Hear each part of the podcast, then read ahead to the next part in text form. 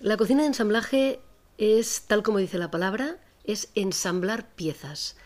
Es una cocina la cual, en vez de partir desde, desde cero, cuando tú haces, por ejemplo, una paella en casa o haces cualquier plato, y primero cortas la cebolla, preparas el sofrito, añades el caldo, etcétera, etcétera.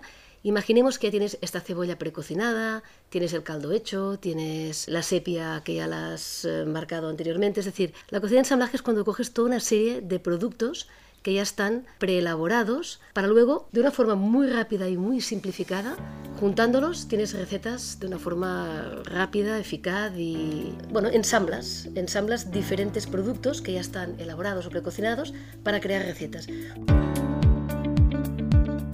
Foodix, un podcast para profesionales con los contenidos más relevantes y la voz de los expertos. Todo lo que debes saber sobre restauración y hostelería para impulsar tu negocio.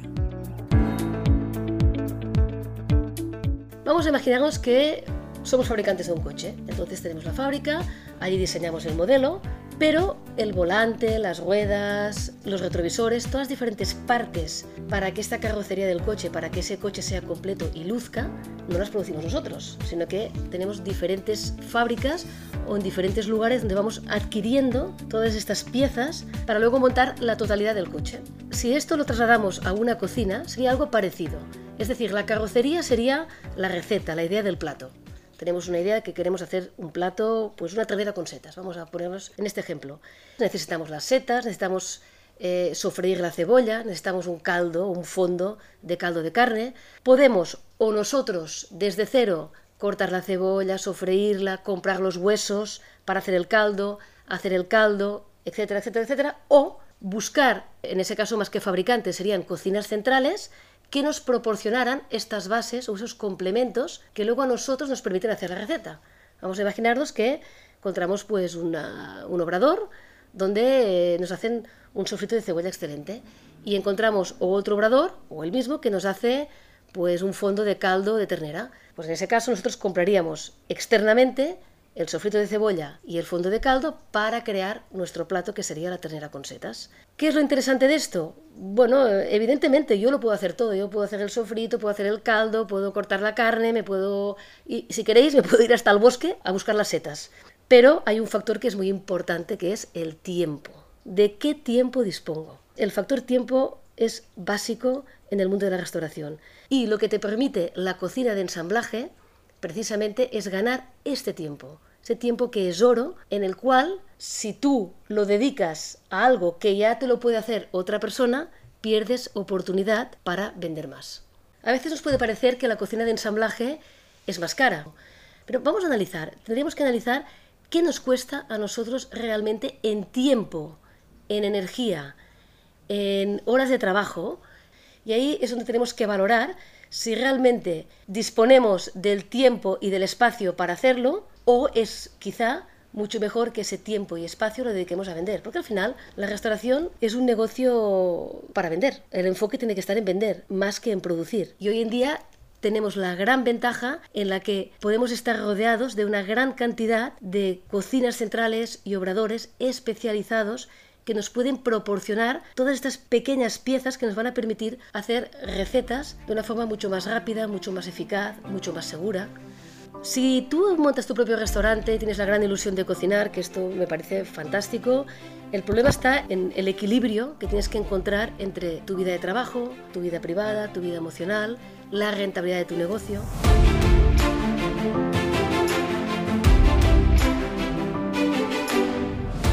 Aunque lo más posible es que pienses que la cocina de ensamblaje anula tu propia creatividad, porque tú dirás, bueno, yo soy cocinero, entonces ¿para qué voy a, comprar cosas hechas o cosas prefabricadas si ya las sé hacer? Y evidentemente te puede parecer que vas a perder tu toque. Déjame que te dé un pequeño apunte aquí. Sí, es verdad, si tú has montado un restaurante, tú eres un gran cocinero, eh, dedica tu tiempo realmente a hacer esas cosas que nadie más puede hacer por ti. Y te voy a poner un ejemplo pues muy práctico. Pues de un buen sofrito de cebolla o de un caldo. Es una base que muchas personas te las pueden hacer bien.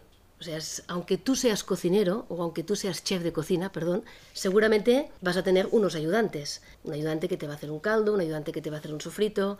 Y tú como chef de cocina lo que vas a hacer es a crear el plato final, la receta final, el gusto final, el toque final a ese plato. Cuanto más tiempo tengas tú para dedicar a tu creatividad, para acabar tus platos, mejor te van a salir. En cambio, si estás con el estrés de tener que hacer todas esas pequeñas cosas que otras personas te las pueden hacer, eso te está restando tiempo y creatividad. Por lo tanto, lo que se te propone o lo que te proponemos es que con la cocina de ensamblaje busques aquellas cosas que realmente no es necesario que hagas tú y que otras personas, otras cocinas, otros obradores pueden hacer por ti. Podrás dedicarle a tu negocio todo el tiempo y toda la energía necesarias para aquello o aquellas horas que tú dediques sean las más rentables.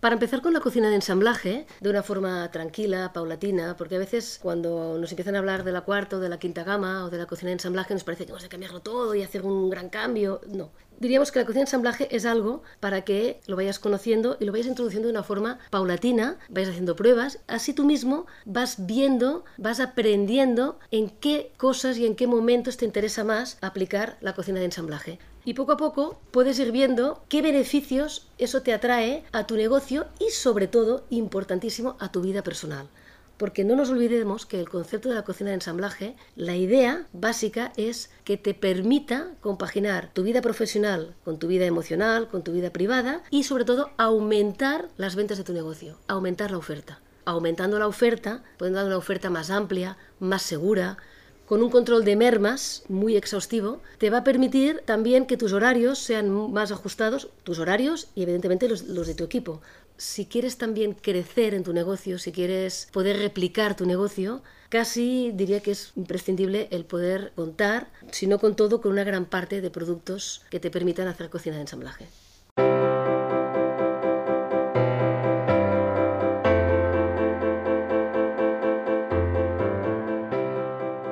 Si nos preguntamos con qué productos empiezo, lo primero que tienes que, mirar es hacer un poco un análisis de tu negocio y ver dentro de tu negocio cuáles son los productos en la cocina que te cogen más tiempo de producción.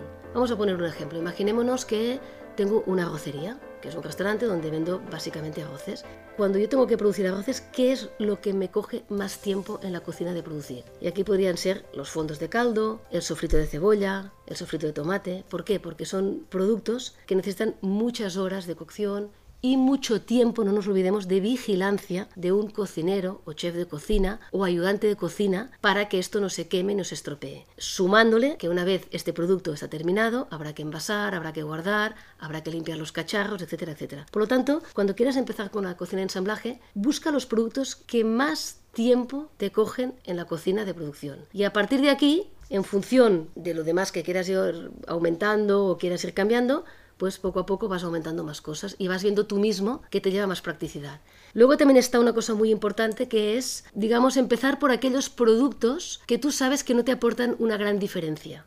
Evidentemente que todos los productos nosotros creemos que nos llevan una gran diferencia, pero seguro que hay algunos que vamos, que son como la base o el éxito o lo que hace que tus platos sean estrella. No empieces por estos, empieza por productos que sean más genéricos, pues una salsa romesco, por ejemplo, en cambio, si es una receta de una salsa muy especial, que lleva unos ingredientes que solo tú conoces o tiene un sabor que es muy característico de tu local, pues evidentemente esta no le busques un sustituto. Pero sí de los genéricos. ¿Por qué? Porque cuando tú te abasteces de todos esos genéricos y te das cuenta de la cantidad de horas que te sacan de trabajo, todas estas horas o las aplicas a darle más impulso a tu negocio o simplemente las ganas para ti, para tu vida emocional, para tu vida privada, para estar con tu marido, con tus hijos, con tu pareja o, para estar contigo mismo. Y es mucho de agradecer poder encontrar en tu negocio un equilibrio entre tiempo, tiempo profesional y tiempo emocional.